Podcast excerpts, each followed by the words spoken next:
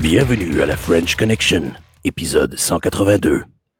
Oui, bonsoir, bonjour, peu importe tout ce que vous êtes à travers le monde, bienvenue à cet nouvel épisode de la French Connection, donc podcast euh, sans contester un des plus populaires et prisés à travers les internets. C'est Steve Waterhouse euh, qui vous accompagne et qui euh, vous guidera ce soir dans cet épisode en compagnie de Jacques. Bonsoir tout le monde, ou bonjour, bon matin. Et Richer à la console. salut, salut. Et euh, c'est en l'absence de Patrick. Patrick qui est parti célébrer quelque chose de très important, mais je lui laisse soin de le qu'il le révèle. Ça sera intéressant de connaître pourquoi il n'était pas à l'épisode 182. Cher auditoire, je vous laisse languir à savoir qu'est-ce que Patrick est bel et bien été faire ce soir et qui n'est pas au podcast? Laissons ça comme ça. Maintenant, les shameless plugs. On a le iHack, je dis bien, le 19 juin prochain. Euh, ce samedi 19. Donc, euh, belle surprise que j'ai pu voir euh, au programme qui va quand même, qui saura vous intéresser et ce sera très surprenant. Sur une note personnelle, la formation de cybersécurité aux entreprises au séminaire de Sherbrooke reprendra le programme au mois de janvier 2022. Les dates suivront bientôt. Il y a un, donc, les dates initiales ont été mises. On s'agit juste qu'on les analyse. Et après ça, on va pouvoir faire la publicité en conséquence. Euh, L'FIC 2021, 7, 8, 9 septembre. J'ai un blanc de mémoire. Qu'est-ce que FIC? C'est comme qu'est-ce que Pat est allé faire. On va laisser ça en blanc, puis on va le, on va le divulguer la prochaine fois. Voilà. Et c'est. Ah, vu que c'est au mois de septembre, ça nous donne le temps de nous rattraper. Ensuite, 15 au 19 septembre. C'est le Forum international de la cybersécurité. Voilà, et que je ne me souvenais pas de cette activité. Merci, cher Jacques. Ensuite de ça, nous avons euh, dans l'avenir approché, donc le 15 au 19 novembre, le Hack in Paris, le Hack à Paris. Mettons, ce serait un meilleur français que in Paris. Euh, donc, évidemment, en Europe, ça serait intéressant de voir s'il y aura de la participation canadienne dans cet événement, tout comme le Hackfest a lieu comme prévu au début novembre. Reste à savoir à quelle proportion en présence versus virtuel. Euh, Patrick vous pourra nous renseigner un petit peu plus tard. Et par la suite, euh, sur Discord, toujours le channel, les channels, c'est-à-dire sont disponibles. et après coup, ben, bonne fête, Hackfest maintenant 12 ans. Fantastique, c'est une belle initiative citoyenne euh, avec laquelle on célèbre chaque année ce rassemblement des gens curieux de technologie et de comment ça marche les affaires, parce que ce n'est pas juste la technologie, dans le fond, n'est-ce pas? Euh, au Hackfest, euh, on touche à tout. Et c'est, je crois, le meilleur rassemblement, la plus grande messe qu'on retrouve les gens, justement, dans une même direction de philosophie de vie. Fantastique. Ensuite de ça, sujet d'opinion. Dans l'agenda, on a rajouté ce genre d'approche-là et euh, ce qui fait en sorte on a à apporter une réflexion. Et cette semaine, le sujet d'opinion traite de l'application hophop.ca. Une application, puis on vous en fait lance la question, tout comme on va en faire la réflexion. À quel moment il y a trop de technologie dans nos vies? Est-ce qu'une éducatrice en CPE devrait avoir un droit de regard sur la géolocalisation des parents lorsqu'il est temps de venir chercher deux enfants? Incroyable et fantastique. C'est ce genre d'approche qui permet à ce moment-là d'avoir notre discussion d'entrée de jeu dans cet épisode 182. Jacques, je te cède le micro. Ben oui, c'est Patrick qui nous a inclus dans un courriel cette semaine, un contact, un de ses contacts. je suis sûr que Patrick va vouloir en reparler un moment donné. Mais un de ses contacts, qui est parent, évidemment, qui était à une réunion de parents pour euh, son enfant qui se prépare à la maternelle. Et ils expliquaient qu'ils voulaient utiliser cette application-là, hophop.ca, qui permet euh, aux parents d'activer le GPS sur leur téléphone dans l'application pour avertir l'éducatrice ou l'éducateur euh, que le parent est en chemin, qui va être là dans, je sais pas, 12 minutes, afin que l'éducatrice puisse préparer l'enfant.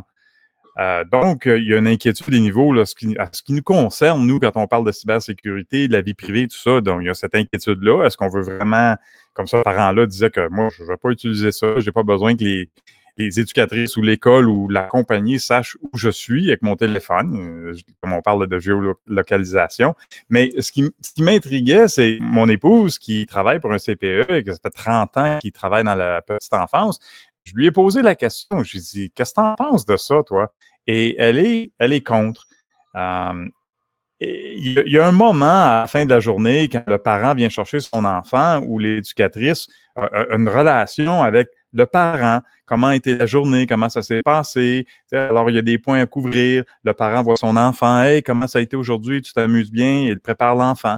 Mais pour elle, de savoir que le parent s'en vient dans 12 minutes, oh mon Dieu, je dois le préparer. Fait que là, elle va commencer à préparer un enfant après l'autre, au dépend de laisser les autres enfants euh, s'organiser eux-mêmes. Et puis quand le parent arrive, ben, ben voici ton petit Jonathan, puis bye. Fait que pour elle, euh, c'est la question qu'on se posait, c'est-tu vraiment besoin nécessaire d'avoir la, technologie dans tous les raccoins de nos vies? Mais pour elle, euh, en tant qu'éducatrice, elle ne croit pas à ça, elle pense que ça va brimer le temps entre les éducatrices et les parents et le parent et enfant. Il, y a une, relation là qui va, qui va se détériorer d'après elle. Sans Et là, on parle du facteur humain ici, Jacques. Et c'est très, bien de très bien de l'approcher initialement comme ça. Euh, Richard, tu avais un point? Oui, dans le fond, c'est ça. En, contrepartie, je trouve ça, je trouve ça intéressant. Euh, encore une fois, la technologie, j'adore ça. C'est pas pour rien que je travaille là-dedans. Donc, mais en, général, je trouve ça vraiment intéressant de pouvoir être capable d'avoir un meilleur suivi pour savoir qu'est-ce qu'il y en a pour être efficace. Ça, c'est une bonne chose. Mais on n'oublie pas effectivement le côté humain qui est très, euh, qui a besoin d'être là, parce que je veux dire, on ne parle pas des robots, c'est des petits-enfants, mais ont besoin de. On a besoin d'avoir une communication, les parents et les éducateurs. C'est important. Donc, euh, oui, je suis tout à fait d'accord pour ça. Et encore une fois, on a le volet humain à travers lequel, qui fait plein de sens de ne pas considérer un genre d'outil comme ça. Et moi, je l'amène du côté technologique avec, encore une fois, le développement d'une plateforme qui va détenir de l'information personnelle, puis j'en ai pas fait l'analyse, mais je suis prêt à mettre ma main au feu, que le back-end, encore une fois, il n'est pas sécurisé selon les meilleures pratiques de l'industrie et on a encore là un maillon faible de la protection de la vie privée des gens. Et si jamais ce genre de consortium-là venait qu'à compromettre l'information parentale, qui, en paye le prix, bien, ça va évidemment encore un parent et qui va prendre le restant de ses jours à s'en remettre parce que l'information, comme vous savez, une fois qu'elle a fui, on ne peut la ramener. C'est ça qui est toujours l'enjeu. Euh, moi, je, moi, je trouve ça dommage, encore une fois, qu'on mette à l'avant-plan ce genre de besoin, entre guillemets, qui supposément donne un certain avantage. Mais en même temps, là, je le traîne aussi dans le, sujet dans la vie privée. Euh, le parent, en s'en allant vers la garderie, euh, ça lui permet-tu de dévier de sa route, arrêter, prendre cinq minutes, aller chercher, exemple, le linge qui a été amené chez le, pas le tailleur, mais bien le nettoyeur, et après ça, continuer sa course parce que le magasin est sur sa, direction. Euh, mm-hmm. Est-ce qu'il prend cinq minutes de plus que ça va brimer à ce moment-là? Euh, l'attente? Là où est l'enfant dans la garderie, dans le CPE, puis après ça, ben, il va se faire abrouer. Ah, un peu, là, ça, ça va, ça va envenimer la conversation. Euh, est-ce que l'application obligatoirement arrête le vendredi 18h ou bien elle enregistre 24-7? Ça, je n'ai pas vu aucun paramètre là-dedans, ce qui laisse potentiel à l'abus de la part de la plateforme de CPM. Encore là, c'est très spéculatif, là, on n'en a pas de données le présentement. Euh, ce qui, euh, où ça m'intéresse davantage aussi, mais c'est la sécurité sur les plateformes. Il n'y en a pas une plateforme qui est plus sécuritaire bien ben, qu'un autre lorsqu'on en arrive à voir ça. Euh, et surtout, lorsqu'on regarde la politique de vie privée à l'intérieur, ben, c'est une des bonnes que j'ai vues. L'information, elle est présente pour indiquer que ça va être à ce moment-là pour vérifier votre identité, l'enregistrement au site, euh, vos préférences, etc., etc. Les données enregistrées, ils sont spécifiées et tout, mais ce que je trouve intéressant, c'est vraiment tout est enregistré ici au Québec. Donc, ce pas ça ne semble pas être une application à connotation internationale, mais bien une application ici de chez nous. oui, très local. Oui. Oui, ça, ce que ça amène justement, c'est euh, les recours. Euh, ça, c'est pour ça que je dis que c'est bon en quelque part. C'est les recours qui euh, permettent à ce moment-là d'avoir une meilleure interaction, tout autant qu'il il s'agit de déterminer comment est-ce que l'architecture elle est faite, puis est-ce qu'elle rencontre en tout point les prescriptions du commissaire à, voyons, la Commission d'accès à l'information du Québec, la CAI. Fait encore une fois, qui sanctionne ces applications-là? Ça, c'est qu'est-ce qui me travaille le plus? Parce que, comme les applications, on parle du ministère de la Santé, tout ça, c'est sanctionné par le gouvernement en principe.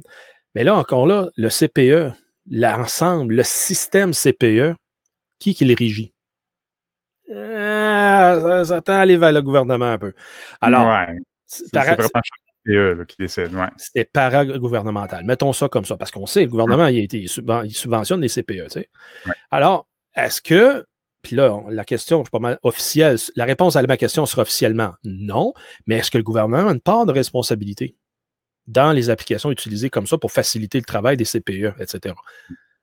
Je vous lance la question, messieurs. Qu'en pensez-vous? Moi, je dirais que non, euh, parce que il y a des CPE qui utilisent différentes applications juste pour communiquer avec les parents.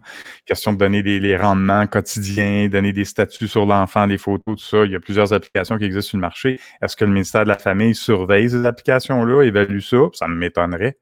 Ça m'étonnerait aussi.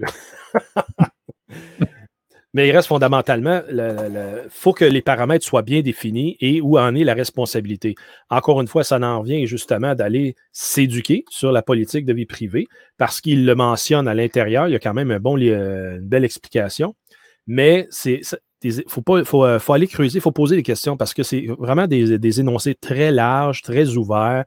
Euh, puis on voit ici que c'est c'est fait pour que, évidemment, ça, rencontre le besoin d'identifier, premièrement, pour que les données soient connues euh, de la part de l'utilisateur, quelles données vont être partagées, quelles données vont être collectées. Surtout, ça, c'est l'essentiel pour que toujours le parent ait un consentement éclairé. Mais c'est ça qui est l'enjeu. Un consentement éclairé pour utiliser l'application pour faire quoi? Et ça devient une obligation? Quand ça devient une obligation, là, oups, là, là on change de registre, c'est pas correct. Euh, d'imposer ça alors que le parent ne sait pas trop, euh, parce que lui, il veut juste que ça marche. Il veut juste que tout le monde soit heureux, va chercher l'enfant, dépose le matin, tout ça. Mais euh, la technologie en arrière, elle travaille comment pour le parent et est-ce qu'elle travaille juste pour le CPE? Ça, c'est. Si j'en serais parent encore et des jeunes enfants, j'en serais mauditement motivé à connaître tout ça pour voir encore une fois l'utilité de l'avoir. Allons dans les, euh, autres nouvelles euh, du jour. Euh, commençant par. Ah, ouais, il fait pas beau dehors aujourd'hui. Nous autres, dans, fait que, on va aller avec des mauvaises nouvelles pour commencer. Donc, des milliers de serveurs VMware vCenter vulnérables et exposés publiquement. Jacques, comment ça se passe dans ce contexte-là? Ben, faut que je commence ça avec des effets sonores. Voyez.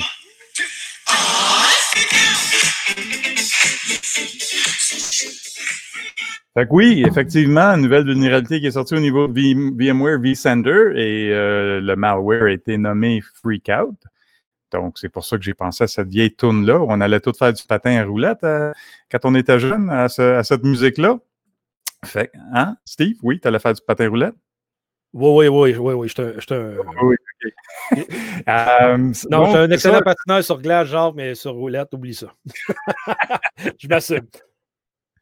Euh, donc, c'est ça, la nouvelle, vulnérabilité au niveau du VMware vCenter qui est coté 9.8 sur 10, donc assez sérieux. C'est un RCA, un Remote Command Execution, pour euh, toutes les vCenter qui sont euh, exposés à l'Internet. Et puis, ça sort cette semaine. Il y a des patchs qui existent déjà. Et justement, là, juste à peu près une demi-heure ou une heure avant le podcast, j'ai eu un, un, de mes contacts sur LinkedIn qui a posté un, euh, un article de Ars Technica. On va mettre ça dans les show notes, mais il y a déjà des exploits qui existent contre ça pour euh, complètement bypasser l'authentification. Donc, euh, vraiment très facilement avec du code Python, on est capable de rentrer dans des, euh, des vCenter et d'exécuter des commandes et avoir accès au réseau. J'ai fait un petit, une petite recherche rapide sur Shodan cette semaine et juste au Canada, j'ai trouvé au-delà de, je pense que c'était au-delà de 880 vCenter qui étaient exposés à Internet. Euh, à Montréal, il y en avait quelque chose comme 113. Donc, j'ai commencé à creuser. Il y en a beaucoup qui sont hostés là, dans, des data centers comme OVH. Ce n'est pas, nécessairement la faute de OVH, mais ceux qui mettent leur serveur là, qui exposent ça. Et euh, surtout, ce qui m'a inquiété, ben, il y a un des collèges autour de Montréal qui, a son vCenter d'exposer. Et effectivement, si on frappe l'adresse, ben, on arrive au login du vCenter. C'est, pour moi, c'est quelque chose qui ne se fait pas, mais semble qu'on met ça en arrière d'un VPN et encore là, si on met ça, ça déboule. Si on met ça en arrière d'un VPN, il faut s'assurer que ce n'est pas un Fortinet VPN ou qui est patché. Sinon, ça aussi, c'est vulnérable. C'est comme un effet domino, toutes ces choses-là. Hein, mais C'est ça. Fait que ceux qui ont des serveurs vCenter, un, s'il vous plaît, ne pas les exposer à Internet. Et deux, ben, faites euh, vos mises à jour.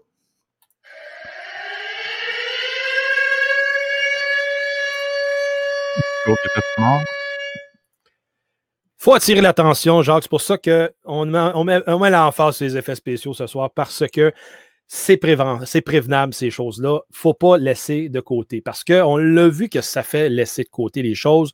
On va en parler tout à l'heure avec Colonial Pipeline encore parce que justement, il y en a qui euh, se sont pas, ils n'ont pas fait leur job et ça a donné des résultats vraiment négatifs. Voilà. Merci, Jacques. Passons avec la nouvelle, justement, de, en parlant de mauvais acteurs puis comment est-ce que les gens ne s'occupent pas de leurs affaires. Euh, on parle encore de Pulse Secure dans les nouvelles.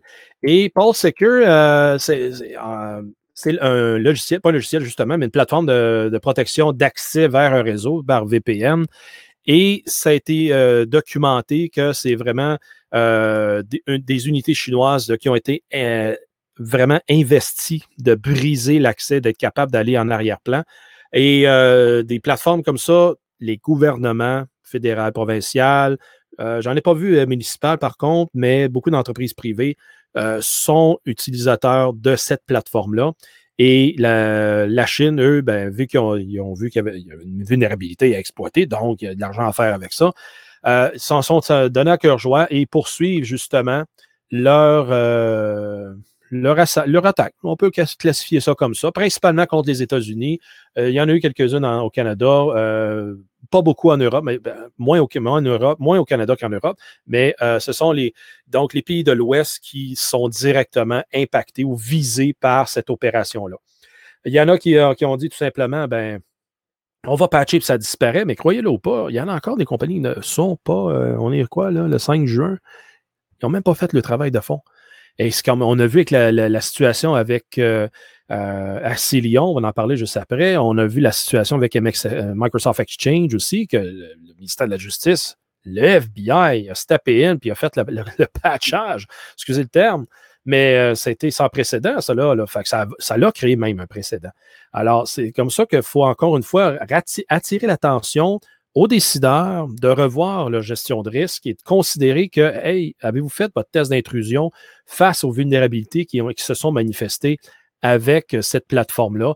Et avec euh, quatre, euh, c'est vraiment quatre groupes bien déterminés qui s'en prennent aux vulnérabilités, comme exemple le CVE 2021 22 893 pour être capable de gagner l'accès à l'intérieur. Donc, revoyez ça ASAP. Poursuivons maintenant notre troisième nouvelle qui est ben, à Cilion, justement. La ce qui était la révélation de la semaine à c'était donc un, File Transfer Appliance, donc un appareil installé en bordure, souvent en DMZ, pour être capable de faciliter les échanges de fichiers, donc internes, externes, avec donc des partenaires, des clients, ou peu importe la, connotation. Et dans la, portion qui a été révélée cette semaine, c'est que pour avertir les clients, qui étaient impactés ou qui avaient vulnérabilité dans cette plateforme-là, ben, le système d'email, il a fait défaut. Alors qu'il y a une merveilleuse ligne de temps euh, qui est présentée ici, là. Euh, cette ligne de temps, qu'est-ce qu'elle apporte? C'est justement la situation suivante. L'exploitation a été euh, vue la première fois le 16 décembre. Euh, ben, alors qu'elle était activement exploitée. Et après coup, évidemment, dès le 16 décembre, l'investigation a commencé, etc. Et le premier correctif est sorti le 20 décembre. Et là, vous savez, comme moi, dans le temps de Noël, les équipes ne sont pas trop, euh, réceptives. Et voyez après ça, donc, la première étape en décembre, l'exploitation initiale, avertissement. Mais là, c'est là que le, le maillon a brisé pour qu'après ça, le 20 janvier, ben, il y a eu euh, exploitation, une deuxième euh, exploitation active qui s'est passée. Alors là-dedans, c'est vraiment l'avertissement euh, que moi, je m'attendais qu'il y aurait eu un, vraiment un système beaucoup plus robuste avec le passage d'informations pour avertir, mais non, ça a été vraiment malheureusement manqué. Ah, puis ça a donné lieu à ce moment-là à des retards d'implantation de correctifs, surtout, surtout dans le temps des fêtes. Euh, moi, je trouve que c'est un, temps de l'année excellent pour lancer des attaques de ce type-là, parce que les gens sont plus en mode festif, même si tout le monde était isolé. C'est le temps des fêtes, là, tout le monde veut passer à, d'autres choses.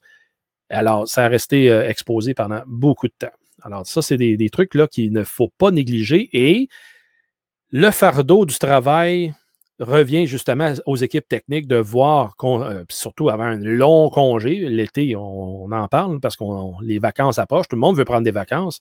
Puis j'en parlais tout à l'heure avec Richer, justement. Euh, oui, c'est nécessaire d'en prendre des vacances, mais aussi, il ne faut pas délaisser la job, le travail et espérer que tout va bien aller ou dire simplement, bah, quelqu'un d'autre va s'en occuper. Le quelqu'un d'autre va dire, ben lui, il a sûrement fait sa job parce qu'il s'en va en vacances, tout est prêt, j'ai rien à m'occuper. Tadam! Là, le, perfect storm, comme on dit, donc les conditions rassemblées idéales pour laisser tomber toute défense. Alors, il ne faut pas, euh, manquer ça. Voilà. Ensuite de ça, Solar Winds. Juste une petite note comme ça pour faire rire un peu, mais c'est pas drôle. Il y en a qui disent bah, enfin, Solar Winds il est parti. Puis, oh non, les, les, les méchants russes sont revenus. C'est parce que le nettoyage n'a pas été bien fait et les Russes ont gardé accès à l'intérieur des lignes de SolarWinds. Alors, des campagnes de phishing sont activement en cours pour, encore une fois, euh, solliciter les gens de cliquer, euh, principalement aux États-Unis, sous la forme de sollicitation pour des donations avec USAID. Euh, c'est comme ça qu'on voit que la, campagne n'est pas terminée et il y a encore une fois vraiment du phishing, donc des attaques de pour être capable d'aller euh, prendre des gens en défaut et qui puissent à ce moment-là euh, contre, euh, contrebalancer les protections en place. Le email, encore une fois, demeure le vecteur numéro un d'attaque dans beaucoup d'attaques, pas nécessairement de rançon logiciel, mais dans ce cas ici, pour aller à ce moment-là compromettre l'arrière, le, back-end et à ce moment-là donner l'accès, encore une fois. Donc, soyez prudents, revérifiez vos politiques de courrier électronique. Ensuite, tricher. Un, on, ouais, on va le qualifier de hacker, pirate, cinq téléphones et une Tesla. Comment il a fait ça? Dans le fond, il y a la Tesla. La Tesla, c'est le, la cerise sur le Sunday, on pourrait ah, d'accord. Donc, ça, c'est bien drôle. Parce qu'en réalité, donc, c'est ça. En, réalité, le, pirate qui a procédé à cette attaque-là voulait vouloir voler des, euh, des wallets de crypto-monnaie. Donc, il voulait voler ça. Donc, il a, il, a, essayé de pouvoir avoir accès au téléphone de cinq personnes au Canada et euh, des, donc des, personnes influentes au niveau de la, monnaie euh, virtuelle. Et euh, il a réussi à pouvoir il a réussi à pouvoir avoir accès au téléphone en faisant du SIM swap. Donc, il a été capable d'usurper les, oh, oh, les téléphones. Rappelle aux gens, qu'est-ce que le SIM swap, s'il te plaît? Le SIM swap, en fait, c'est de pouvoir être capable de changer le. Il, avait, il a pris contrôle du téléphone en faisant, en réalité, pour l'expliquer avec la situation, ce qu'il a fait, c'est qu'il a téléphoné pour être capable de pouvoir avoir. Il y avait un téléphone actif et euh, il a téléphoné au fournisseur de la personne, d'une des, des, personnes comme ça, et il a fait transférer le compte vers une nouvelle SIM. Donc, la, petite SIM, c'est la carte qui est dans les téléphones cellulaires qui identifie le téléphone. Donc, ces cartes-là peuvent avoir euh, un ou plusieurs numéros de téléphone associés. Et donc, en ayant ça, ce que ça a fait, c'est qu'il était capable de pouvoir avoir le numéro de téléphone du gars dans son téléphone auquel il avait accès et par la suite, donc en gros, c'est ça pour le SIM swap. Donc, il était capable de pouvoir transférer euh, d'un téléphone à l'autre et même d'un fournisseur à l'autre. Dans ce cas-là, c'était de TELUS à Bell. Et donc, euh, il, y a une, bonne faille à ce niveau-là euh, au niveau du, fournisseur de, téléphonie. Que ça, c'est pas, pas quelque chose qui devrait normalement être facilement permissible. Mais donc, en réalité, fait l'ingénierie sociale était capable de pouvoir avoir accès à ça. Et par la suite, comme on le sait, on utilise souvent euh, des, euh, du 2FA avec les téléphones cellulaires pouvoir recevoir des messages textes pour être capable de protéger des, comptes. Et donc, son but, c'était de pouvoir avoir ça. Donc, en faisant ça, il était capable de pouvoir avoir accès au, euh, téléphone en essayant de pouvoir accéder au, au compte de les, crypto-wallets finalement. Il n'a pas été capable de pouvoir avoir accès à ça, mais c'était dans son but, c'était ça. C'était ça qu'il voulait faire. Mais là, où rentre la, Tesla en compte, c'est que euh, une, des une, des principales victimes euh, avait sa Tesla d'associé avec son numéro de téléphone. Et donc, ce qu'il avait fait, le gars, ben, il, se trouvait bien drôle. Il a changé les paramètres, il a pris l'application dans son téléphone, il a changé les paramètres et il a fait klaxonner la Tesla pendant toute la nuit. C'est comme l'idée, je trouve ça drôle, mais en même temps, c'est comme c'est un petit peu stupide. Donc, lui, il devait se trouver bien drôle. Et donc, parle. Exactement. Et donc, ça, ça a dérangé les voisins. Il a fait ouvrir le coffre, les portes. En tout cas, il a fait manipuler à distance le véhicule. Donc, on le sait, c'est un véhicule qui est très connecté. Et donc, euh, c'est drôle pour ce point de vue-là. Mais c'est ce qui a fait en sorte que, étant donné que la Tesla a un numéro d'identification unique, ça a aidé la police à pouvoir euh, retracer euh, cette personne-là. Et c'est pour ça qu'il a été arrêté par rapport à ça. Donc, voilà où la Tesla entre en ligne de compte. Mais serais-tu d'accord à conclure aussi que les bienfaits technologiques ou les avancées technologiques dans lesquelles on aspire à accéder dans un avenir approché ne tiennent qu'à un bit d'accès?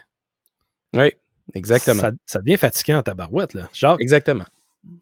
Deux petits points, euh, ce que Richer a dit. Pour ceux qui veulent en savoir plus sur le, SIM swap, euh, je pourrais essayer de retrouver le lien, mais euh, Steve, tu dois connaître l'émission de CBC qui s'appelle Marketplace. Ça fait longtemps que ça joue. Ils ont eu un épisode, je pense, l'année dernière, l'année dernière, justement, sur comment facile que c'était rejoindre les compagnies de cellulaires et faire transférer des numéros et des choses comme ça. C'est hallucinant.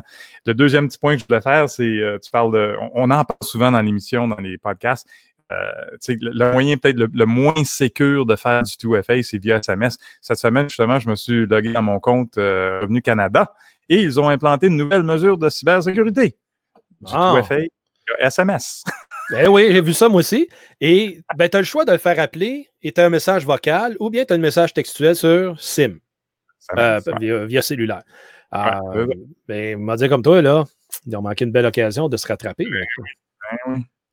Oui, il y avait juste une petite mention par rapport à la fin de l'article qui va être dans les show notes finalement. Euh, Bell, TELUS et Rogers ont rapidement pu procéder à pouvoir corriger quelques petits trucs pour bloquer ce genre d'arnaque-là ou du moins essayer de, limiter les dégâts. Et donc, euh, désormais, ils demandent à ce que les cartes, les cartes SIM et les clients soient protégés par des mots de passe supplémentaires et aussi que les, euh, les employés comment il marque ça? Les employés utilisent des codes d'accès plus sophistiqués pour accéder aux fonctions administratives de leur réseau. Finalement, en gros, ça a plus l'air comme quoi qu'ils ont moins d'accès pour pouvoir juste faire les manipulations et qui ont besoin de pouvoir avoir plus de couches de sécurité. C'est, on n'a pas les détails de ce qui a été fait, mais à la base, c'est quand même une bonne chose. Mais ça voudrait dire que peut-être au départ, les gens avaient peut-être un petit peu trop de facilité à pouvoir faire des changements sans avoir besoin d'appeler plus qu'une personne pour confirmer. Un peu comme le tourner la clé dans, un silo euh, nucléaire. Il y avait plus que. Maintenant, maintenant, il va avoir besoin de plus qu'une personne pour pouvoir faire ça. Mais les gars, ça, ça, m'épate parce que c'est pas la première fois qu'on en parle de ce sujet-là. Puis comment se fait que les compagnies, malgré les, mesures que tu amènes, Richie, que supposément que les compagnies de cellulaires ont fait, puis moi je vois pas, comment se fait qu'ils ne recommandent pas aux gens toujours de bloquer, verrouiller, changer le mot de passe par défaut qui est 1, 2, 3, 4, 5, 6 de leur carte SIM dans le téléphone? Déjà là, ça serait une première mesure qui ralentirait l'effort parce que le changement est possible à cause de ça. Parce que la carte SIM est par défaut avec le mot de passe, ben, justement, la portabilité est déjà déverrouillée. Quand que vous mettez le mot de passe sur la carte SIM dans votre cellulaire, ben, ça force le télécommunicateur à prendre d'autres mesures. Et s'il se rend compte qu'il, euh, lorsque euh, le malfaisant fait faire des, manipulations par euh, le service à la clientèle d'une compagnie de télécom, et que là, il se rend compte que c'est une SIM qui est barrée, oups, il va falloir qu'il y ait d'autres contre-vérifications qui soient faites. Alors, je ne comprends pas qu'il n'y a toujours pas à ce jour une obligation aux, utilisateurs. Il y en a qui vont dire, ben ouais, mais c'est pour simplifier la job du service à la clientèle. Oui. Mais en même temps, les gens, ça serait aussi pour les éviter de faire une gestion, puis ils passeraient trois quarts de leur temps à faire répéter le service à la clientèle, c'est quoi mon mot de passe de SIM? Parce que les gens ne le retiendraient pas. Ça, je suis conscient de ça. Mais à la base. Des logiciels dans lesquels on peut mettre nos mots de passe, ça, pour s'en rappeler. Euh, c'est encore, encore, un sujet nébuleux, genre que ça, en tout cas. Mais ça amènerait justement, ces éléments-là. Il faut que ça fait partie de l'éducation de base à dire aux gens, vous devez changer vos vieux paradigmes, mais, oui, mettez-les dans votre carnet noir, là, en papier, c'est un minimum. Mais les appareils électroniques, vraiment, là, ça, ça en un exemple, sont laissés par défaut pour simplifier la vie de quelques personnes seulement. Et vous le voyez, comme Jacques a dit, l'ARC a mis une méthode de vérification d'authenticité, c'est-tu vous qui êtes au bout de la ligne? Et si votre carte SIM est falsifiée, la personne appelle, fait faire envoyer le code. Le code ne rentre pas sur votre téléphone à vous. Il a fait la portabilité, est rendu sur son téléphone. Et là, à ce moment-là, l'arnaque commence. C'est ça qui est, je trouve, qui est malsain. Et encore une fois, les moyens, les, façons de, ralentir ou de contrecarrer ces opérations-là sont là. Et malheureusement, il y a des, les organismes officiels ben, ne prennent pas les mesures nécessaires pour prévenir ces crimes-là.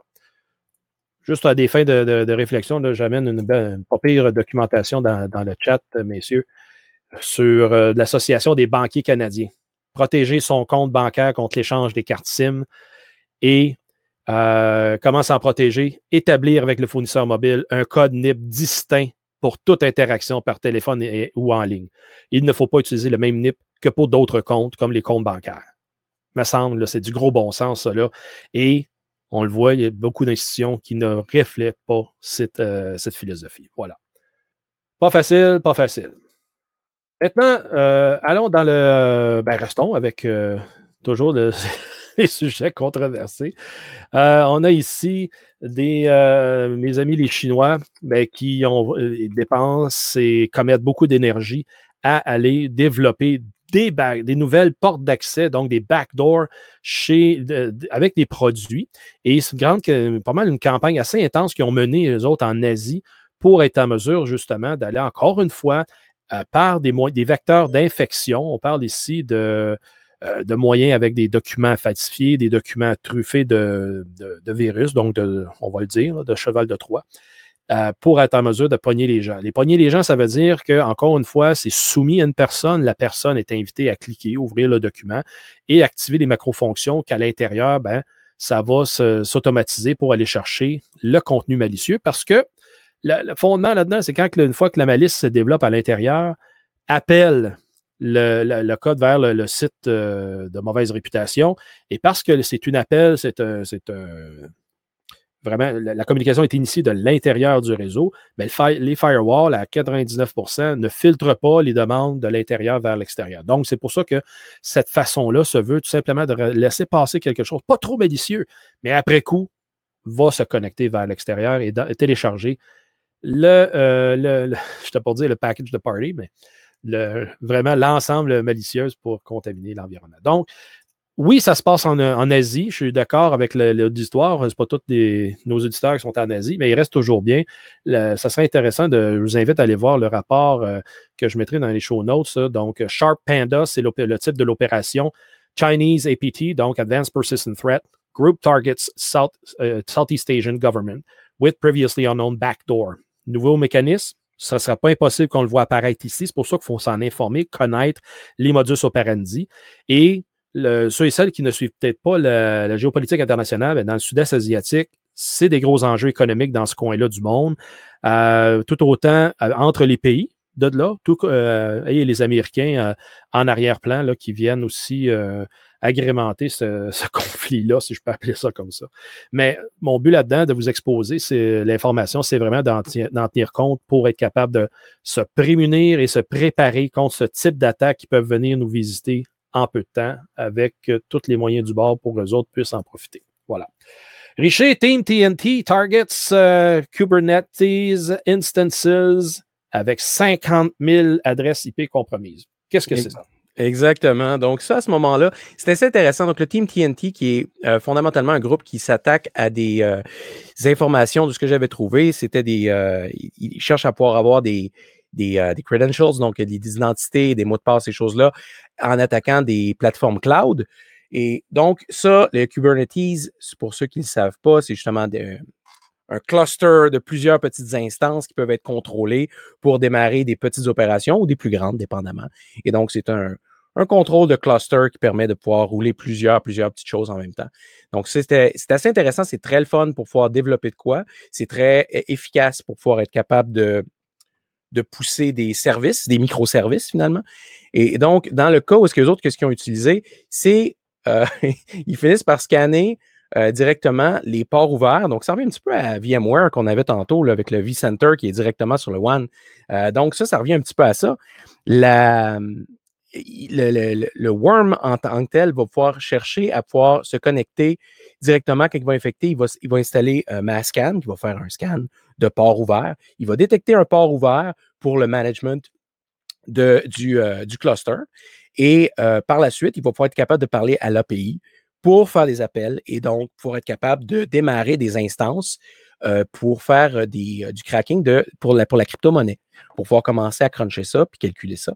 Et donc, de ce qu'on y a trouvé, Trend Micro, dans l'article, on pu voir comme quoi qu'il y avait 50 000 IP qui étaient compromises. Et donc, pour ce qui est ouvert par rapport à ça, donc dès qu'ils sont capables de pouvoir entrer directement par là, ils sont capables d'après ça infecter les, euh, les, nodes qui veulent vouloir partir et après ça, refaire un scan à l'interne pour voir s'il n'y a pas d'autres choses de vulnérables pour pousser l'attaque encore plus loin. Donc, ça, c'est l'aspect euh, l'aspect de verre, de worm, finalement, pour ce type d'attaque-là. Donc, c'est quand même assez impressionnant la, le, genre de choses par rapport à ça, mais ça revient encore à une hygiène normale de vérifier c'est quoi votre type d'application, qu'est-ce qui est ouvert, qu'est-ce qui est permis. Et euh, donc, il y avait les, ports qui sont ouverts, il donne l'exemple de justement faire un curl sur le sur l'adresse avec un port pour vérifier si le port est ouvert ou non. Donc, c'est un petit test facile. Et donc, c'est pas quelque chose de super compliqué à vérifier, mais ça reste encore en ligne de compte que les gens, il faut qu'ils soient au courant de ça, que le mode d'administration ne devrait pas être ouvert directement sur le, sur le WAN, la même affaire que pour OpenVPN ou encore, comme on parlait tantôt, un vCenter directement sur le WAN. Donc, c'est une pauvre pratique de protection qui rend les, gens victimes de tout ça. Donc, c'est assez impressionnant, mais à la base, c'est quand même simple à, contourner pour pouvoir se protéger. Jacques, avais-tu quelque chose à ajouter?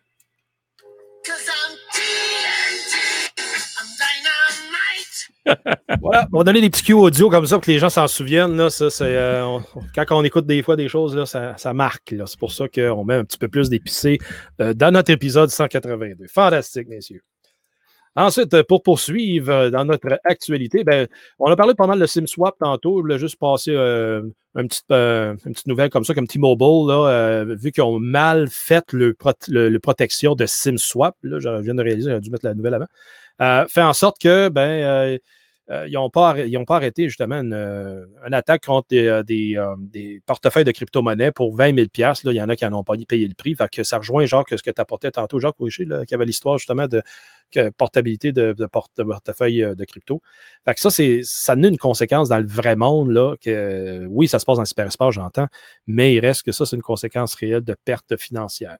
Parlant de perte financière, ben, notre je l'appelle affectueusement notre compagnie Huawei parce qu'on en parle souvent, on en a peu d'estime. Euh, Huawei, maintenant, euh, c'est officiel depuis le début du mois de juin, a remplacé Android officiellement, entre guillemets, avec ce qu'il appelle Harmony OS. Donc, le système d'exploitation Harmony maintenant fait place, prend place dans tous les appareils Huawei. Et euh, c'est une copie d'Android modifiée, on va se le dire. Et ça fait, ça fait un job. Donc, euh, qu'est-ce que Google a, adressé à Huawei? C'est justement qu'il a retiré les droits officiels d'exploitation euh, de la licence Android. Et Huawei s'est vu de, dans l'obligation de développer son propre système d'exploitation. Alors, les, présentement, les commentaires sont, vont tous dans le même sens. Les gens sont tous à l'aise, ça va bien, le téléphone continue à placer ses appels, etc. Maintenant, ce que ça apporte en Money OS aussi, c'est plein contrôle à Huawei sur toutes les fonctions euh, d'une tablette ou d'un téléphone euh, dit intelligent euh, pour ses besoins. Alors, rappelez-vous, Huawei est toujours à, un coup de téléphone de répondre aux besoins du, du parti et donner accès à ce que le parti veut, n'est-ce pas? Donc, ceux et celles qui ont des téléphones Huawei, vous êtes avertis que c'est une pièce d'équipement Huawei qui peut faire ça pour les besoins du Parti communiste chinois. Voilà.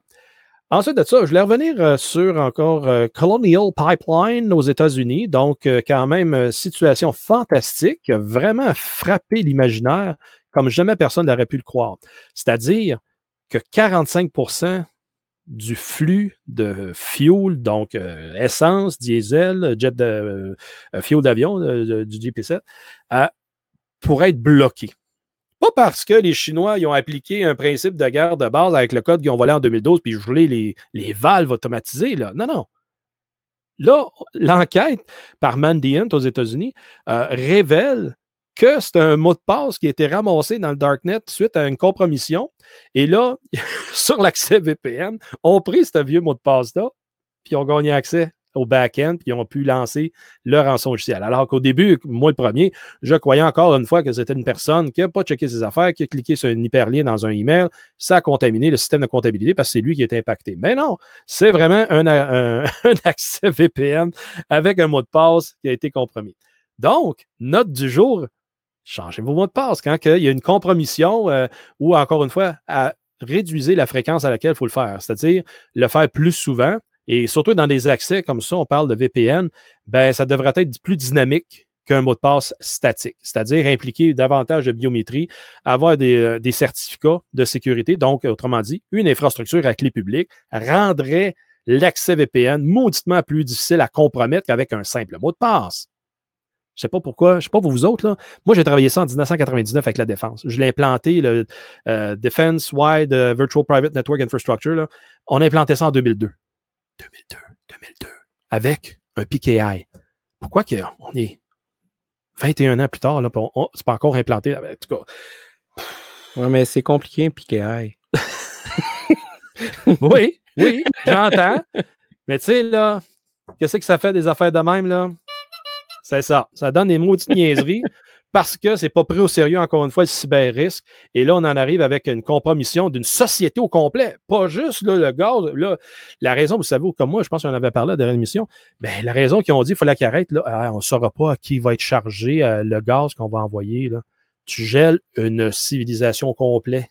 C'est ça qui est maintenant les moyens de faire une guerre asymétrique, qui est appelé le terme officiel. Et ça, ça l'est. Et là, voyez-vous, c'est un accident, là. Puis le, motif était, était pas malicieux, c'était de faire de l'argent, juste je les systèmes, paye la rançon, bye. Les autres s'en vont à Aruba avec le, gros cash pendant que tout le monde débat avec. C'est fou! Fait que là, on l'a vu justement, pour faire sauter du coq à l'âne. Euh, euh, Jacques, comme tu as illustré, euh, même affaire avec JBS cette semaine. Je ne sais pas si tu peux nous glisser un mot là-dessus. Ben oui, JBS, euh, un des plus gros euh, manufacturiers de, de, de, producteurs de viande au oui, monde. Ils ne produisent pas. euh, producteur, ouais, euh, comment on pourrait dire, c'est ça, là, qui, comment, c'est ça, là, qui, qui, qui, prépare la viande pour le, le, le, le marché, euh, s'est fait attaquer et, puis ils ont eu des plans en Australie, au Canada et aux US qui ont dû fermer. Il y a eu beaucoup d'inquiétudes que ça affecterait la chaîne d'alimentation, là, de, euh, de, distribution. Finalement, ça a été moins pire euh, qu'ils ont pensé. Les serveurs sont revenus en ligne assez rapidement. Euh, j'ai rien entendu parler de, rançon ou de choses comme ça. Par contre, un des points, et on va mettre ça dans les show notes, il y a un article de Forbes qui parle de euh, une des conséquences de la consolidation dans le monde agroalimentaire. Et on parle qu'aux États-Unis, il y a seulement quatre euh, compagnies qui sont responsables pour 80% de la production ou de la préparation du bœuf et donc, euh, JBS, c'en est un. Tyson, je pense, c'en est un que les gens connaissent peut-être un peu mieux. Et donc, euh, quand quelque chose, quand une compagnie comme JBS est forcée de fermer ses plans, un, probablement, il y a des milliers d'employés qui sont, qui sont affectés. Mais deux, c'est qu'on parle de à peu près le quart de, la capacité, de la, la, quantité de viande qui se retrouve sur le marché qui peut être affectée, qui peut être impactée. On le voit au Canada, en Alberta, il y a eu un, arrêt justement du plan à, à, la Bridge, si mon souvenir est bon, euh, alors que c'était une contamination des employés par le coronavirus qui a fait en sorte que, oui, eux autres aussi, ils ont fallu qu'ils puis euh, ça a causé euh, certaines augmentations de prix, disons. Là. Puis eux autres aussi, aux États-Unis, c'est sérieux là, quand même parce que on le voit, la, la centralisation, comme tu as si bien dit, Jacques, a forcé les marchés à évoluer comme ça, oui. Mais rappelez-vous aussi, euh, moi, j'étais, en campagne où j'ai été élevé, euh, les bouchers, il y en avait partout autour et euh, l'élevage était local. Donc, les bouchers avaient les pièces de viande provenant des terres sur lesquelles, biologiquement, les bœufs ont été élevés. Maintenant, c'est des élevages de masse d'industriels. Ça fait quoi, 40 quelques années, c'est de même peut-être, je ne sais pas. Mais c'est ça que ça, amène. Et ça, ça me donne le parallèle tout le just-in-time dans lequel on vit, euh, tous les inventaires sont tous sur des 57 pieds, 52 pieds, là, peu importe la longueur de la vanne, c'est tout sur les routes. Il n'y a plus d'endroit stratégique pour dire que ça peut absorber une variation de marché comme ça. Alors, euh, quand on a des, des, des, dérangements, là, on parle ici de JBS, on a eu il n'y a pas longtemps, ben, on parlait de Colonial Pipeline aussi, là, vu que les pipelines sont en temps réel, ben, ça aussi, là, Ça ne prend pas grand-chose à dérange. Molson Coors, qu'on n'a toujours pas eu de nouvelles, ça fait deux mois, euh, au mois de mars, c'est-à-dire, ça fait trois mois maintenant. Euh, eux autres aussi, ils ont eu un impact euh, rançon logiciel. Ils ont déclaré ça au SEC, mais on n'a pas entendu parler. Une chance que ça n'a pas fait d'effet négatif. L'été, toi, l'approvisionnement en bière. Non, on n'a pas besoin de ça. Et puis on parle de l'œuf pour le barbecue. Ça commence pas bien l'été. Voilà. Tu as, très bien ciblé qu'est-ce que je, je m'en allais avec ça. Là. Fait que là, imagine-toi si le gaz propane aussi subit un autre problème de même. On est fait. On est fait. Présentement, sur le GPS, il n'y a vraiment pas beaucoup d'informations. On ne parle pas de rançon, on ne parle pas d'encryption, rien de ça. On parle que c'est euh, probablement des Russes qui sont à la source de ça. Oui, c'est le groupe criminel Revel qui a été, euh, Revil, excusez, euh, qui a été identifié. Puis Revil est à la base de gros, de gros coups comme ça. Tout comme Darkside, euh, que les autres ils ont mis en main sur 4,4 millions avec Colonial Pipeline. Euh, Revil ont fait des coups justement sur des produits de chaîne alimentaire. Donc, je parlais de Molson Coors, Reville sont derrière eux autres, tout comme euh, la distillerie Jack Daniels aux États-Unis, même affaire. Euh, d'autres euh, vignobles en, Italie, en France, ils ont été impactés de cette même situation par Reville. Mais c'est tout là que, encore une fois, je ne sais pas qu'est-ce qui manque à l'appel pour comprendre, hey, alors double-checker vos affaires, puis rehausser rehausser votre vigilance, messieurs, dames, dans l'industrie, dans n'importe quelle industrie, dans le fond. Là, ici au Canada, on a 10 créneaux euh, d'infrastructures essentielles qui incluent l'alimentation, les communications, le gouvernement et la sécurité, etc. Transport, j'en passe. Mais c'est tout, c'est tout. Aussitôt qu'il y a un de ces créneaux-là qui impacte la, société, c'est ça qui nous tue. Et euh, euh, justement, juste pour parler de transport, les attaques sur des systèmes de gestion de flotte, ça n'a été vu par le passé. Puis quand je vous parle d'entrepôts qui sont sur des, 50, euh, 51 pieds, ben c'est ça. Si la flotte est affectée, les GPS pour euh, la livraison de matériel euh, vient après, ben, tabarouette, notre économie, vraiment, notre, notre, soutien économique va être, tiens, encore une fois, comme je disais Richer tantôt, ça tient à un bit. Fait que faut faire faut, faut, que les là, euh, comme il a été passé, justement, j'aurais dû mettre dans les show notes, euh, il y a une politique du président Biden qui est sortie, euh, si vous vous souvenez bon, il y a deux semaines, qui force à ce moment-là, qui est une politique de cybersécurité qui force les industries, donc tout ce qui est transport de biens, dans ce cas-là ici, le Colonial Pipeline est sous l'ordonnance du TSA, donc du Transport and Safety Administration. Euh, doivent se rapporter leurs états de situation. Et comme je le dis souvent, il faut amener, un élément, pour ne pas dire un processus de certification et accréditation pour être en mesure de dire, ben regarde, tu es une industrie qui impacte notre société, tu vas te conformer à des normes minimales. C'est plus vrai qu'il faut laisser la libre industrie faire qu'est-ce qu'ils veulent quand ils veulent, parce que tout le monde en souffre. Alors, si tout le monde en souffre à ce moment-là, c'est là a la responsabilité gouvernementale d'imposer euh, par loi, par décret, par je ne sais pas quel mécanisme euh, officiel que ces entreprises-là doivent répondre de leurs actes, ou surtout, je devrais dire, de leur inaction et de, de leur innocence. parce qu'il y en a qui jouent à l'innocent, mais ils disent Ah non, nous autres, c'est pas grave, ça, ne touche pas. Non, un peu. Là. Les conséquences sont davantage plus graves parce que tout est interconnecté, tout est interrelié. Fait que ça, ça c'est essoufflant, ceux-là, ces sujets-là, parce qu'on en revient souvent à en parler, parce que ça ne s'épuise pas là, de, que ça arrive tout le temps. On a ici euh, TikTok aussi qui fait un retour dans l'actualité. Puis euh, je crois, Richard, que tu pourrais m'aider à en jaser de celle-là. Il, il, est fort intéressant parce que ce TikTok-là, qu'est-ce qui arrive? Ben, euh, tout le monde disait, il n'y a pas longtemps, non, non, non, je, paraphrase. Le gros, tu t'en fais pour rien avec ça. Voyons donc, c'est n'importe quel média social qui fait ça. Ah ouais. OK. Quand est-ce Facebook va s'avancer à dire Hey, on prend toutes les identifications faciales et euh, vocales, puis on va s'en servir, nous autres, quand ça nous tente, ou Twitter, ou Instagram. OK. On a eu des cas que ça a été pris, ils ont corrigé, ils ont payé le prix, des amendes, etc. Mais là, TikTok, eux autres, euh, ils se font mettre la main, ils se font, prendre la main dans le sac, changent de politique de vie privée mercredi dernier, pas plus tôt que ça. Et après ça, l'inscription dit May collect biometric identifiers and biometric information. On pourra, au conditionnel, peut-être, ça nous tente, collecter des informations biométriques euh, d'identification et d'information. Holy crap! Ça, ça veut dire toutes les images, tout le son qui est produit par quelqu'un qui poste après ça une production vidéo TikTok se donne le droit de faire l'analyse et après ça, compiler l'identification avec laquelle ça va compléter le dossier des gens avec lesquels il interface avec cette application-là. Alors, ça, c'est fatigant. ça donne justement libre cours à n'importe qui dans cette organisation-là, après ça, de pouvoir vendre les données bonifiées. C'est là que, Richie, je voulais te passer le pas, comme on dit. Oui, dans le fond, avec le, ce genre de choses-là, étant donné, on s'entend, étant donné que les gens s'enregistrent et se montent la binette directement là-dessus, c'est pas, euh, pas grand-chose que ça peut prendre pour pouvoir faire ça. Donc, c'est assez. c'est assez, euh, assez particulier, mais le, le fait justement que tu es un utilisateur, c'est un peu comme de dire, bon, ben, tu utilises ça, puis que tu monétises ça, puis que c'est ton moyen de pouvoir faire de l'argent. C'est une chose, tu sais. Je veux dire, il y a des gens qui font ça et qui utilisent TikTok pour ça.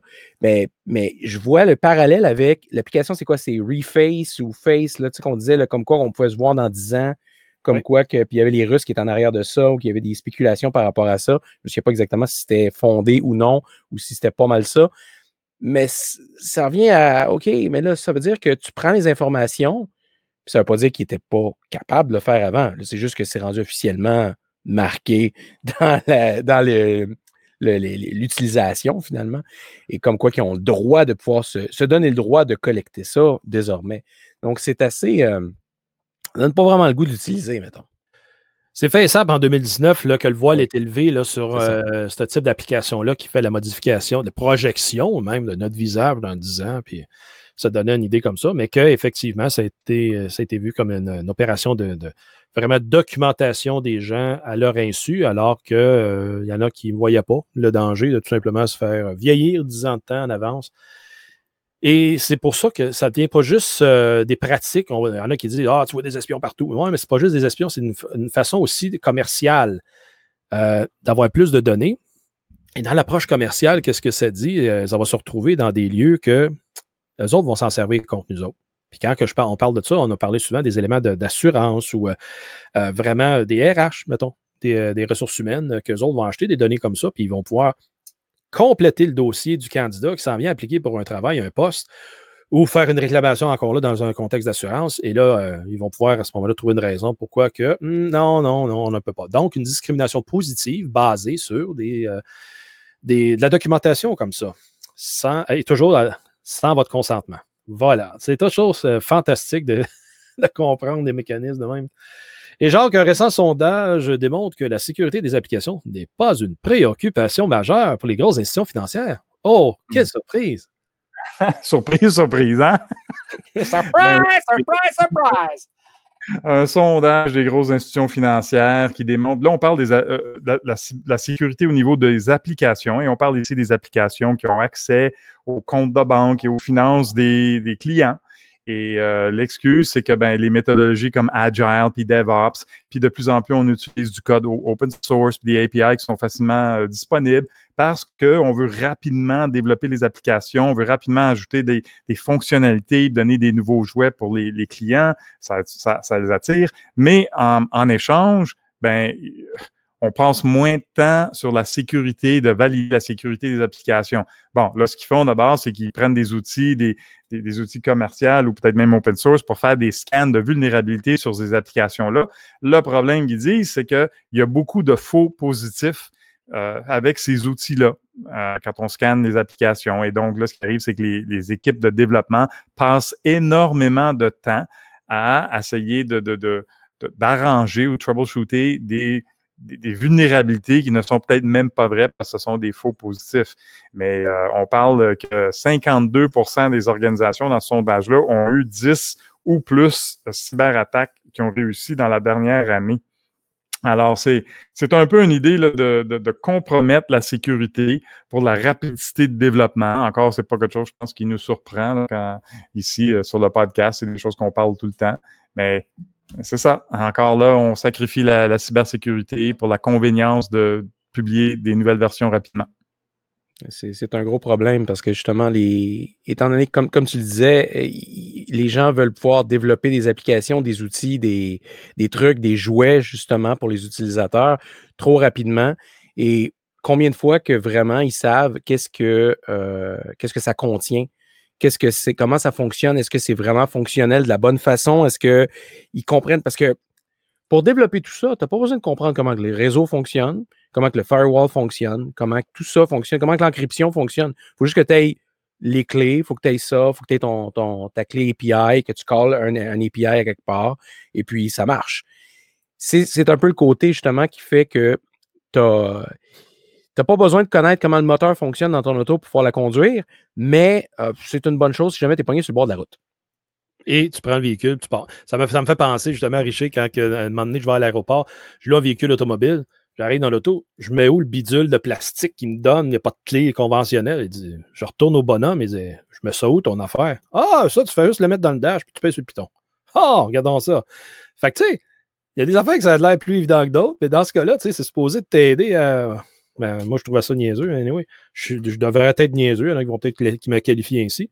Mais c'est justement, on arrive dans un contexte que on ne travaille pas avec des véhicules automobiles, on travaille, les éléments logiques, euh, oui, sont là, la technologie est là pour faciliter la vie de tout le monde. On en parlait d'entrée de jeu là, avec euh, l'application de garderie. Si on y va dans le concept, dans son fondement initial, dans son concept fondamental, oui, ça devrait être fantastique pour les parents et euh, les, éducateurs en CPE.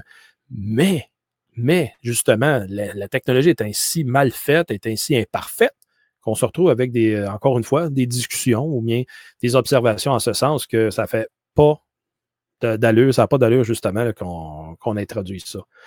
Mais, tu sais, veut dire, euh, genre, c'est un sondage, un sondage ne dit pas toute la vérité.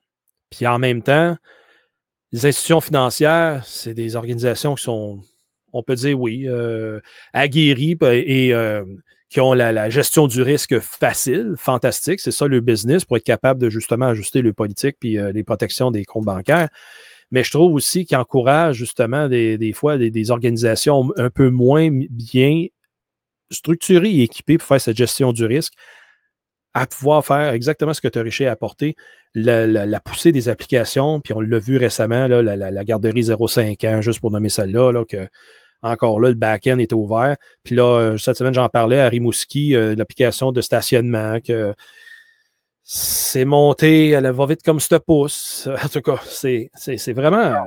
C'est dommage parce que la réponse que la, journaliste a eue des gens de l'administration de, de, Rimouski, c'est euh, c'est pas grave, c'est juste une plaque numérologique avec l'adresse email. Ah ben, avec combien d'informations peut tirer de quelqu'un avec juste une adresse email, messieurs? un, petit peu, un petit peu. En masse, Mais tu sais, j'en parle souvent, on en parle souvent de, la, cybersécurité, du moins du point de vue du, consommateur comme nous, d'une banque. Écoute, je n'ai jamais travaillé pour une des grosses banques. Ça a l'air des gros bateaux qui sont difficiles à tourner. Mais quand je vois là, que je rentre dans ma succursale ou dans toutes les succursales de ma banque, puis je vois du Windows 7 partout, ça m'inquiète. Quand je vois que je me log dans mon compte de banque en ligne, il n'y a aucun aucun, mais zéro tout fait, même pas le minimum de sa messe. Fait que, à quelque part, c'est comme. Ah. Avec, un maximum de 15 caractères. Ah oui, oui. Ça, ça, m'énerve, ça, le maximum. Maximum de caractères, il ne faut pas que tu aies des caractères spéciaux là-dedans, parce qu'autrement, ça va briser l'application. Ça, ça, ça me met en. Ben vous savez pourquoi, là? Pour des institutions bancaires, c'est le back-end. Le back-end, c'est des gros mainframes, souvent, euh, qui datent de X années, ça a coûté des millions. Puis ils ne veulent pas changer. Fait que là, quand tu arrives avec un, portail qui est euh, comme on, souhaite, avoir 100 euh, caractères de long pour un mot de passe, c'est des systèmes qui n'acceptent pas ça. Et je ne sais pas quand est-ce qu'ils vont changer. Il n'y a pas assez de RAM pour pouvoir contenir le mot de passe. Elle m'a encore 140K. Ouais, ouais. peut-être. Avec l'extension. Est-ce que 140K là, qu'est-ce qu'on va faire avec ça? Là? Avec une extension de 386, rappelle-toi. Ah oui, oui, oui. Oui, ça. Oh mon Dieu. Rajeunis pas en disant ça, les XMS et le EMS. Ces affaires-là, je jouais avec ça. Là, hein, je cherchais le terme EMS exactement. Extended Memory, hein, ouais. Fait que c'est pas mal ça. Ah oui, bien, un dernier point, juste un, petit mot euh, sur Amazon Sidewalk. Et ça, c'est un projet du futur qui est maintenant à nos portes. Pas de faire, c'est vraiment le terme, parce que Amazon s'est lancé à dire, ben, nous autres, on va donner la possibilité de donner un signal Internet donc évidemment un Wi-Fi, à l'ensemble d'une communauté dans son quartier. Pensez à ça. Tout le monde a maintenant, ben, beaucoup de gens en tout cas, ont euh, des Alexa, ont une, caméra à la porte d'entrée, un, un, Ring que Amazon a acheté, et d'autres costins comme ça. Et là, avec la fréquence 900 MHz et Bluetooth 2.4 GHz, euh, ils mettent de l'avant euh, le projet Amazon Sidewalk qui va étendre l'accès Internet jusqu'au trottoir, permettant à quelqu'un qui circule sur la rue de se connecter de maison en maison pour être capable de garder un accès Internet pour utiliser son, plan cellulaire ou peu importe l'application de quel cossin, il faut qu'il connecte en Wi-Fi. Wow! Fait que là, c'est fantastique.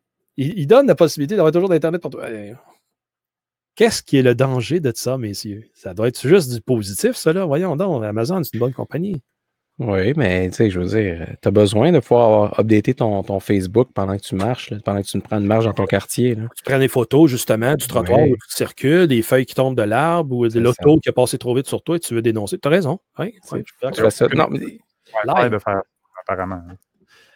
Mais, mais heureusement, ils sont, écoute, ils ont pensé à ça. Là. Ils ont dit hey, on va mettre un cap maximum 500 mégabytes. Là, tu ne pourras pas dépasser ça. Puis, euh, il faut que tu fasses attention. En tout cas, un quarantième de la bande passante de l'usager euh, qui permet d'accéder. Et ce qui est plate là-dedans, c'est que c'est par défaut. Par défaut, ça va être activé. Fait que la personne qui n'écoute pas ce podcast ne saura pas qu'il peut se soustraire à ce programme-là. Et s'il ne sait pas, ça veut dire que son Alexa ou son Ring sur le door, euh, la porte, excusez, pas de door, euh, va permettre de diffuser dans la rue sans qu'il le sache, sans son consentement éclairé. C'est tout pas beautiful, ça. Moi, je peux dire que si en campagne, si quelqu'un passe en avant, il y a juste un quarantième de ma bande passante, il est tout bien resté sur son LTE. Exactement. Fait que c'est ça qui est, weird. Encore là, quand on regarde ça, par contre, dans un contexte américain, ça fait plein de sens parce que les autres sont heavily invested. Autrement dit, ils ont, ils ont mis, euh, beaucoup de gens ont acheté les produits euh, comme Alexa, puis la Ring. Il y a un gros réseau d'appareils comme ça aux États-Unis. Alors qu'au Canada, j'en connais moins qui ont euh, fait ce virage-là et qui permettraient. Et comme on dit, pourquoi pas rester sur LTE? Au lieu d'avoir justement. Ben, c'est là qu'il le, le, bobo, parce qu'il n'y a, pas beaucoup de gens qui éteignent le Wi-Fi quand ils sortent de chez eux. Et à ce moment-là, ça permet à ces appareils-là de détecter Ah, il y a, une euh, il y a de l'activité Wi-Fi, hein, tel appareil, tel appareil. La MAC adresse, autrement dit, va toujours transpirer.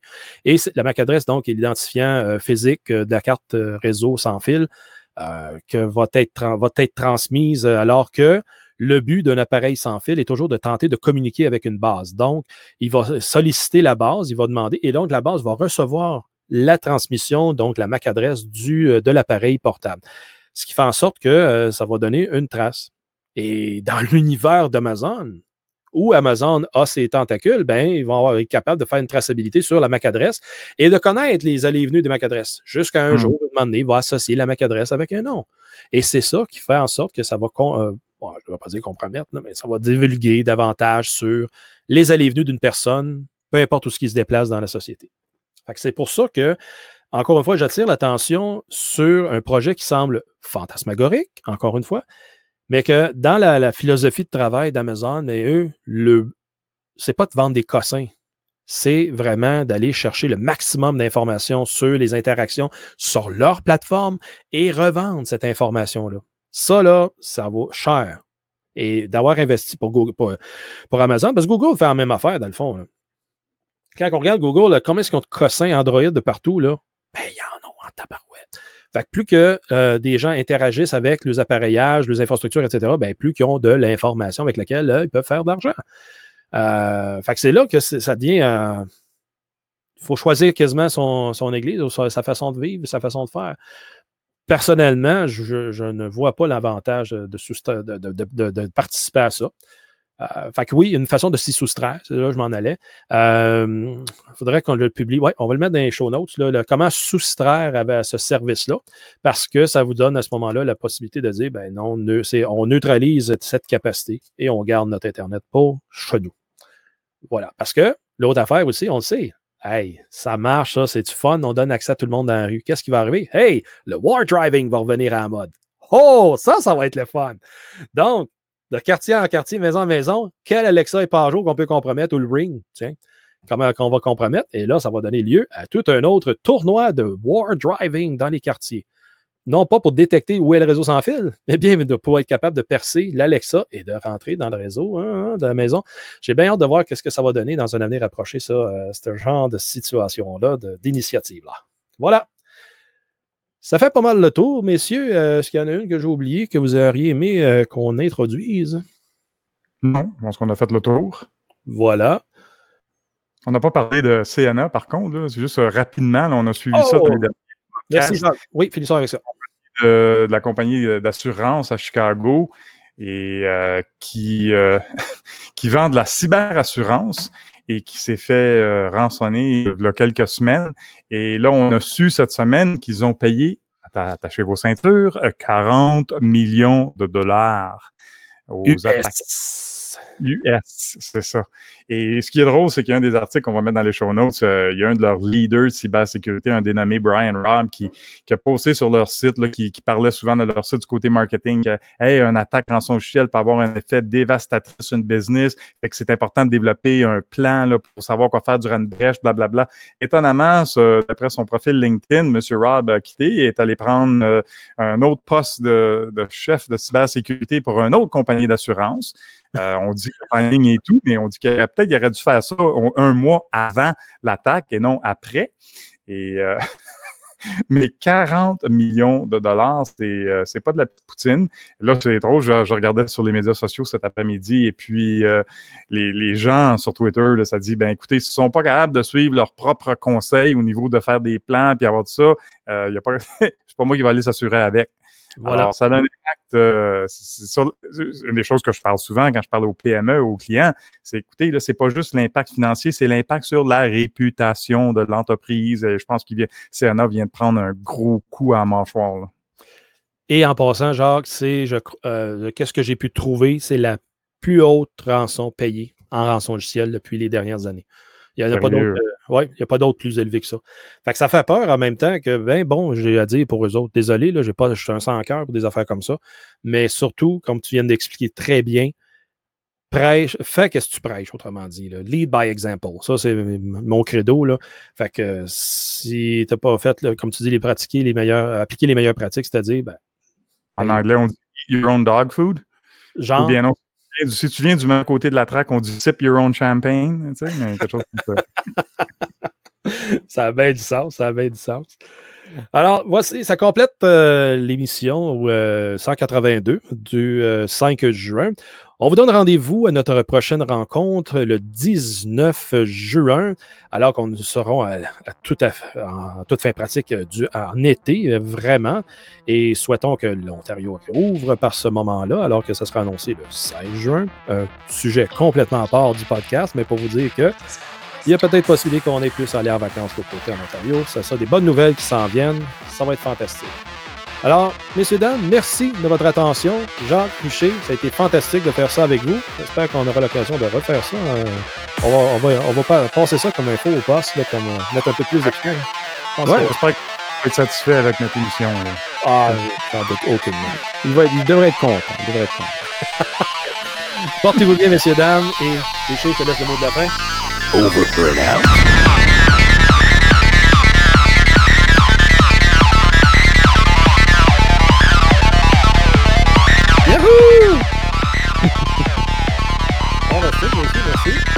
Là, il va s'arrêter l'enregistrement. Non, il est pas là. Hein. Ouais, ça prend l'équipe pour. euh, Rick, arrête.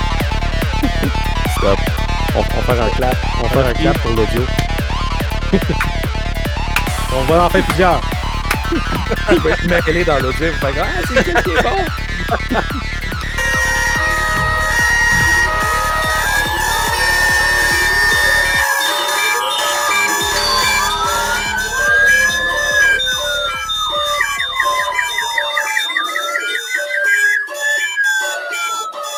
Bonne soirée, Pat.